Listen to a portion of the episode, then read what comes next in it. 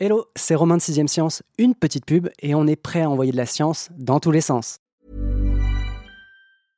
Hiring for your small business? If you're not looking for professionals on LinkedIn, you're looking in the wrong place. That's like looking for your car keys in a fish tank. LinkedIn helps you hire professionals you can't find anywhere else, even those who aren't actively searching for a new job but might be open to the perfect role. In a given month, over 70% of LinkedIn users don't even visit other leading job sites. So start looking in the right place. With LinkedIn, you can hire professionals like a professional. Post your free job on linkedin.com slash people today.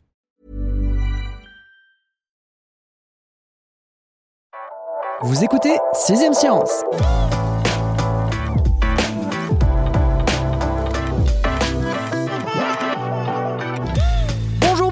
bien sur Univers FM, la radio qui fait vibrer le cosmos. Aujourd'hui, on vous passe la compile des meilleurs sursauts radio rapides de l'année. Avis à tous les radiotélescopes de la Terre, tendez l'oreille et la bonne. Qui sait quand aura lieu la prochaine rediff? Bon, pour le bien de l'émission, je crois qu'il est temps que je me calme sur les intros. Mon ton surexcité d'animateur fun radio ne vous aura pas trompé. D'Univers FM, il n'y en a point. Une citation célèbre d'Alien et une règle physique veulent que dans l'espace, personne ne vous entend crier. Il y a bien quelques émetteurs qui s'escriment sur les ondes radio à travers le cosmos. Il ne s'agit pas de Thomas Pesquet qu'on a pris à jouer du saxo dans la station ISS, mais des sursauts radio rapides. Émis par des sources encore inconnues à ce jour, ces signaux voyagent des milliards d'années avant de nous parvenir. Pulsar, trou noir ou astre d'un nouveau genre, qui joue sur la bande FM de l'univers? Fabrice Nico, le plus étoilé des experts de science et avenir, n'a pas la réponse, mais il a réuni pour nous les indices en la possession des chercheurs. La traque au sursaut radio est lancée. Bonjour Fabrice. Bonjour Romain. First things first, pour parler un petit peu anglais, vu que tu nous donneras le petit nom anglais des sursauts. Est-ce que tu peux nous dire, alors là encore une fois très succinctement, c'est quoi un sursaut radio rapide et nous dire si ça a un rapport avec mon introduction et les stations FM Oui, justement, on va le dire en VO, c'est un fast radio burst, donc un sursaut radio rapide. C'est un signal radio qui dure quelques millisecondes. C'est la grande différence avec euh, ton intro euh, qui, qui traînait un peu en. Un peu plus longue. voilà. Mais sinon, c'est dans la même bande de fréquence que la radio, d'où le nom de sursaut radio. Et par ailleurs, ils sont extrêmement puissants. Ils n'ont pas été envoyés depuis, euh, depuis la tour Eiffel. Tu peux nous dire quand et comment on les a découverts, puisque je ne l'ai pas dit en intro, mais toi, ton dossier, ton enquête en quelque sorte, elle est parue là dans le numéro de rentrée de Sciences et Avenir 2022. Vas-y, dis-moi tout. Ça fait 15 ans qu'on a découvert des sursauts radio rapides. Comme souvent, on les a trouvés par hasard, en ne les cherchant pas. La magie de la science. Voilà. En fait, le premier sursaut, dit sursaut de Lorimer, du nom de celui qui l'a identifié, a été enregistré en 2001, parmi d'autres signaux par un radiotélescope. Et comme on ne cherchait pas spécialement ce signal-là, on ne l'a pas vu tout de suite. Et quand on l'a vu en 2007, tout de suite, on s'est demandé ce que ça pouvait bien être. Parce que, en fait, ce qui se passe, c'est que l'univers émet énormément de signaux et euh, parmi eux, il a fallu détecter, trier en quelque sorte ces sursauts. Voilà, parce qu'en réalité, des sursauts radio, on en reçoit beaucoup. Ce sont euh, des émissions de pulsars, qui sont des corps qui émettent des ondes radio, mais avec une fréquence très précise. Pour donner une idée, on peut même euh, pratiquement régler une horloge atomique sur la régularité des pulsars. Donc des sursauts radio, c'est pas extraordinaire d'en voir. Ce qui est extraordinaire, c'est d'en en voir qu'un de temps en temps, surgissant puis disparaissant. Des one-shots, c'est ça. Hein. Voilà, les one-shots. Puis encore une fois, les pulsars, eux, sont très réguliers. Donc pourquoi d'un coup, il y a des sources comme ça qui se taisent brutalement? C'est ça qui a intrigué euh, les radioastronomes. Les pulsars, pour revenir juste sur ce point, ils émettent dans le spectre radio, c'est de la lumière au départ. Pourquoi euh, cette régularité, afin qu'on comprenne bien peut-être la spécificité de nos sursauts radio rapides? Justement parce que sur les pulsars, on est un peu plus au point, entre guillemets. Et en fait, un pulsar, c'est une euh, étoile à neutrons, c'est-à-dire une étoile de toute petite taille. C'est tout ce qui reste après l'explosion d'une supernova qui euh, tourne très vite sur elle-même et qui émet des ondes radio par les pôles. Donc, faut imaginer, ça fait un petit peu comme la lumière d'un phare. Quand euh, la Terre se trouve dans l'alignement, elle reçoit d'un coup cette lumière. Et je dis lumière à raison, Hmm. Puisque il faut pas oublier que les signaux euh, radio, ce ne sont finalement qu'une forme de lumière particulière. Hein. les signaux radio sont transmis par des photons, sauf que par rapport à la lumière euh, qu'on est habitué à voir, ou tout simplement les rayons X ou rayons gamma, ce sont des photons avec une très grande longueur d'onde, très peu d'énergie. On peut dire que les pulsars brillent dans le domaine radio. Moi, c'est une erreur que j'ai faite au départ hein, en réfléchissant à ce dossier, c'est que je me suis dit, c'est des ondes radio, donc ça voyage plus lentement que la lumière. Ça voudrait dire que globalement, ces ondes, elles ont mis des milliards d'années à nous parvenir. Toi, tu m'as dit, Romain, non, ça voyage à la vitesse de la lumière. Mais ça ne veut pas dire que ça met pas des milliards d'années pour nous parvenir. Donc ça veut dire que ça part de très loin au départ. Voilà. Alors effectivement, ne hein, faut pas faire euh, l'erreur, euh, mais c'est une petite blague classique euh, qu'on fait en cours de physique. Ça, à quelle vitesse voyagent les ondes radio? C'est pas la vitesse du son, c'est bien à la vitesse de la lumière. Par contre, ça, ça a été le phénomène très intrigant pour aussi ces fast radio bursts, c'est qu'on s'est rendu compte qu'ils venaient de loin, mais vraiment de très loin puisqu'ils voyagent à la vitesse de la lumière, et malgré tout, ils mettent 3 milliards d'années pour euh, le premier, celui de Lorimer. 3 milliards d'années, il a mis. Donc, il a été émis à 3 milliards d'années-lumière, sachant qu'une lumière, c'est la distance parcourue par la lumière en une année, et elle va à 300 000 km secondes. Ça fait un bout de chemin. On a évoqué les pulsars, donc qui sont des toutes, toutes petites étoiles. Là, l'hypothèse la plus courante ou la plus acceptée sur la source de ces sursauts, c'est encore des pulsars ou c'est des astres tout petits? C'est quoi l'hypothèse principale? Ça a amené les chercheurs à, faire une sorte de portrait robot. Et il y a une information sur laquelle ils sont à peu près sûrs, c'est qu'effectivement, c'est émis par un astre très compact. Pourquoi? Pas Parce que c'est un sursaut très bref, quelques millisecondes. Et ça veut dire que s'il est émis par euh, un corps à la vitesse de la lumière, le corps qui l'émet ne peut pas être très grand.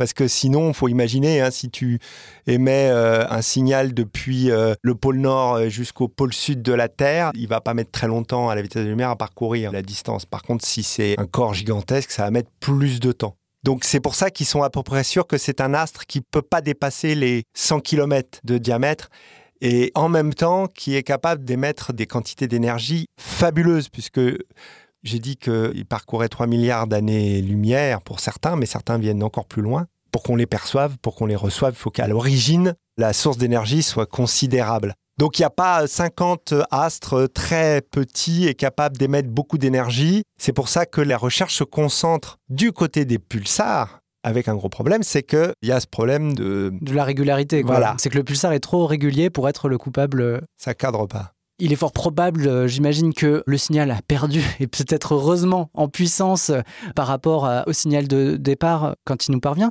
Mais qu'en est-il de la qualité du signal?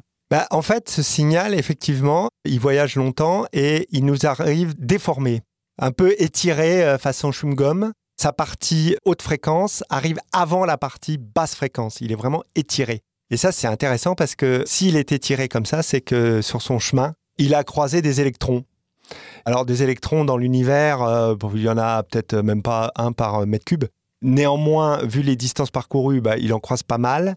Et c'est ce qui a aussi permis de renseigner les chercheurs sur la distance. C'est que visiblement, il a été quand même tellement étalé qu'il vient de loin et ça aussi renseigne sur euh, bah, la densité de l'univers, puisque plus il croise d'électrons, plus il est étiré. C'est comme une sonde, en fait, qui a parcouru euh, une grande partie de l'univers, hein, puisque certaines viennent de 4, 5, 6 milliards d'années-lumière. En les regardant de près, on a une idée de leur histoire, de leur voyage.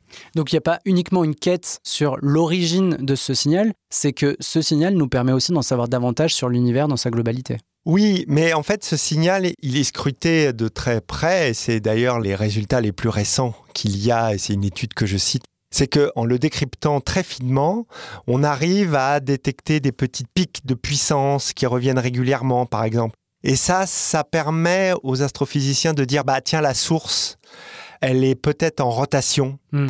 et de calculer euh, la vitesse de rotation de la source. Et les astrophysiciens sont très forts et avec ça, ils arrivent à te dire bon, bah alors c'est un astre qui est peut-être encore plus petit que ce qu'on imagine, euh, puisque les dernières hypothèses, c'est que ça pourrait être des étoiles à neutrons, donc euh, comme pour les pulsars, mais qui feraient moins de 10 km de rayon c'est rien, 10 km. C'est des miniatures, mais ultra brillantes du coup. Et ultra puissantes tout est intrigant décidément dans ces sursauts radio, puisque j'ai dit que ce qui les intriguait beaucoup au début, les astrophysiciens, c'est qu'elles émettaient puis s'éteignaient et ne revenaient pas. Mais depuis, on en a observé près de 500. Ça dit ce n'est qu'un échantillon puisqu'on estime qu'il y en a 10 000 par jour, hein, donc c'est pas un phénomène anecdotique. Et sur les 500 qu'on a observés, eh ben, certains réapparaissent.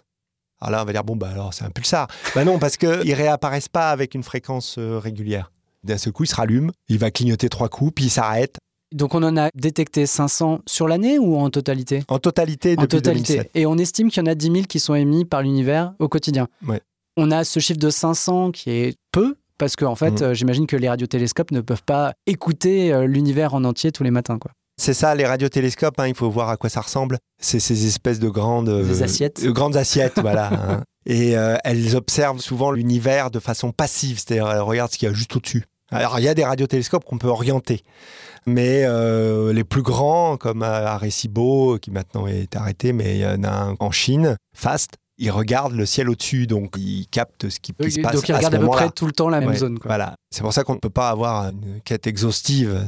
Il y a une réponse que j'ai pas trouvée dans ton dossier et je suis content de pouvoir te poser la question aujourd'hui. C'est de savoir si notre galaxie, à savoir la Voie lactée, est-ce qu'elle émet elle aussi des sursauts radio rapides D'abord, en théorie, il n'y a pas de raison qu'elle euh, se comporte différemment. On en a en réalité observé un qui se trouve dans notre galaxie, qui est pas très très loin. Et euh, évidemment, euh, les astrophysiciens se sont dit chouette parce que c'est plus facile d'observer dans cette direction-là. Et on s'est aperçu qu'il était accompagné, ce sursaut, de signaux dans d'autres parties du spectre, gamma, etc. Donc ça, ça veut dire qu'il est peut-être associé à un astre comme euh, un trou noir ou euh, quelque chose comme ça. Parce que finalement, il y a peut-être tout simplement pas qu'une seule source possible de sursaut radio. C'est pour ça qu'il y a plusieurs scénarios aussi qui sont envisagés et dont par exemple euh, d'imaginer, et c'est un petit peu l'hypothèse en tête aujourd'hui, qui est ce qu'on appelle des magnétars. Alors encore un gros mot. On dirait un nom de Pokémon. Oui, très bien, c'est une bonne idée. Et un magnétar, c'est en fait euh, encore une étoile à neutrons. Euh, je pense que tout le monde a bien compris qu'il n'y a que les étoiles à neutrons quand même, ou les trous noirs, parce que les trous noirs, c'est le stade après l'étoile à neutrons qui cadre un peu avec, les, la- Avec le profil. le, le profil, voilà, la petite taille de la source. Mais donc le cas des magnétars, ce sont des astres qui ont un champ magnétique extrêmement puissant. Quand je dis puissant, c'est de l'ordre de... Alors on va sortir les puissances de 10, mais c'est de l'ordre de 10 puissance 15 Tesla. Pour euh, mémoire, euh, le champ magnétique euh, du Soleil, c'est 10 moins 4. Donc on est 19 ordres de grandeur au-dessus. Or, comme on sait, le Soleil a des crises de nerfs de temps en temps. Il nous fait des éruptions magnétiques qui, d'ailleurs, euh, Des règles, euh, des règles sont mm. surveillées de près parce que ça peut ficher en l'air euh, les satellites, etc. Parce que ça crée des perturbations euh, électroniques, enfin des surtensions. Là, il faut imaginer ce que c'est qu'une colère sur un astre avec euh, un champ magnétique euh, 10 puissance 19 fois plus fort. Hein, et ben ça, ça pourrait aussi expliquer ces sursauts euh, radio euh, très puissants. Sauf que on sait aussi que dans ce cas-là, ça doit s'accompagner d'émissions dans d'autres parties du spectre. Mais c'est pas le cas. Bah non, c'est ça. Il y a toujours un truc qui colle pas dans les sursauts radio. Il y a des phénomènes qui sont même assez similaires à ces sursauts radio rapides, mais qui se produisent dans d'autres parties du spectre, là en l'occurrence les rayons gamma. Mm. Et cette fois, les chercheurs sont un peu plus calés sur le sujet, puisqu'ils les ont découverts, je crois, dans les années 60. Qu'est-ce que tu peux nous en dire sur ces sursauts gamma? Oui, alors voilà, décidément, hein, il y, a- vraiment euh, dans l'univers toute une panoplie de phénomènes étranges. Et là, c'est les gamma ray bursts en VO. Et donc, cette fois-ci, on est de l'autre côté du spectre. hein. Cette fois-ci, les rayons gamma, il n'y a pas pire. C'est ceux qui sont émis par la radioactivité euh, la plus tenace. C'est vraiment des phénomènes extrêmement violents, extrêmement euh, puissants, hein, qui sont à l'origine de ces rayons gamma. Et le progrès qu'on a par rapport aux fast radio bursts, justement, c'est que cette fois-ci, on a pu mettre au point des instruments capables, dès qu'on détecte un sursaut gamma, de pointer un télescope dans la direction pour voir s'il ne s'accompagne pas justement d'autres euh, émissions dans d'autres parties du spectre, ce qui permet aux astrophysiciens de raffiner leur euh, hypothèse. Et aujourd'hui, il y a une sorte de consensus pour dire que les gamma ray signent la naissance de trous noirs. Comme je disais, c'est des émissions d'énergie euh, fabuleuses. Là encore, il n'y a pas euh, tellement de choix pour fabriquer des chocs aussi violents. Et on pense que quand une étoile s'effondre sur elle-même en trou noir, elle émet de la matière à des vitesses proches de la lumière. Ça crée des collisions très violentes entre particules et ça fait jaillir des rayons gamma. J'aime bien l'image, mais c'est le premier cri que pousse un trou noir euh, quand il naît. Il le pousse dans les rayons gamma. Donc ce qui expliquerait le côté sursaut et non pas régulier qu'on peut voir sur les pulsars. C'est ça. Est-ce que tu as un rendez-vous à nous donner pour en savoir plus plus tard? Enfin, Est-ce qu'il y a des recherches Aujourd'hui, j'imagine qu'il y en a encore pas mal qui sont menées en ce moment, mais est-ce qu'il y a une recherche que tu suis plus particulièrement? Dans le côté euh, on veut découvrir l'identité des émetteurs euh, de sursaut rapide bah, oui, c'est-à-dire qu'en fait, euh, d'abord, il y a un certain nombre de radiotélescopes qui ont été inaugurés. Hein. donc, il y, a, FAST en Chine, il y en a un au Canada. En France, on va inaugurer très bientôt un instrument aussi dans les Alpes, Noema. Donc il y a une traque réellement des sursauts radio, puisqu'encore une fois, ils sont quand même beaucoup trop nombreux pour être euh, ignorés. Mmh. Et aujourd'hui, ce que l'on veut, ce que l'on cherche à faire, c'est justement à associer d'autres rayonnements à ces sursauts radio. C'est ça qui pourra donner la clé aux astrophysiciens pour avoir un mécanisme euh, clair de la formation. Donc les magnétars, ce sont des candidats sérieux, mais encore une fois, il faudrait observer d'autres rayonnements pour pouvoir être sûr. Les trous noirs sont aussi euh, envisagés. Par exemple, la rotation d'un objet autour d'un trou noir pourrait s'accompagner d'émissions d'ondes radio irrégulières. Il y a plusieurs pistes. Après, quand interviendra la découverte Quand est-ce qu'on fera la lumière sur toute cette affaire Voilà, la lumière sur toute cette euh, radio.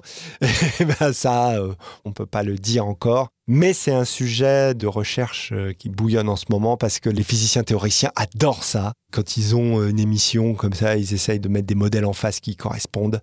Et, là, euh, ça ne matche pas. Hein. Il n'y a rien qui matche à chaque fois. Bah, il y a toujours un truc qui colle pas, quoi. Eh bien, merci Fabrice. Je ne peux que vous conseiller de retrouver ton dossier dans le numéro de rentrée. Il fait la une hein, du numéro de rentrée de Science et Avenir.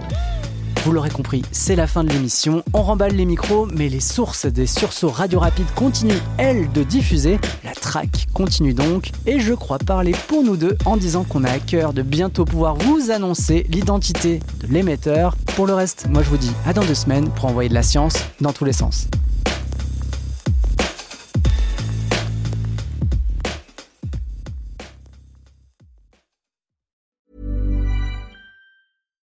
Deserves the best, and there's no better place to shop for Mother's Day than Whole Foods Market. They're your destination for unbeatable savings, from premium gifts to show-stopping flowers and irresistible desserts. Start by saving 33% with Prime on all body care and candles. Then get a 15-stem bunch of tulips for just $9.99 each with Prime. Round out Mom's menu with festive rosé, irresistible berry chantilly cake, and more special treats. Come celebrate Mother's Day at Whole Foods Market. On ne va pas se quitter comme ça. Vous avez aimé cet épisode? Sportif, généraliste, sexo ou scientifique, varié mais toujours bien informé. Découvrez les autres podcasts de la rédaction 20 minutes sur votre application d'écoute préférée ou directement sur podcast au pluriel.20minutes.fr. Et merci de nous avoir écoutés.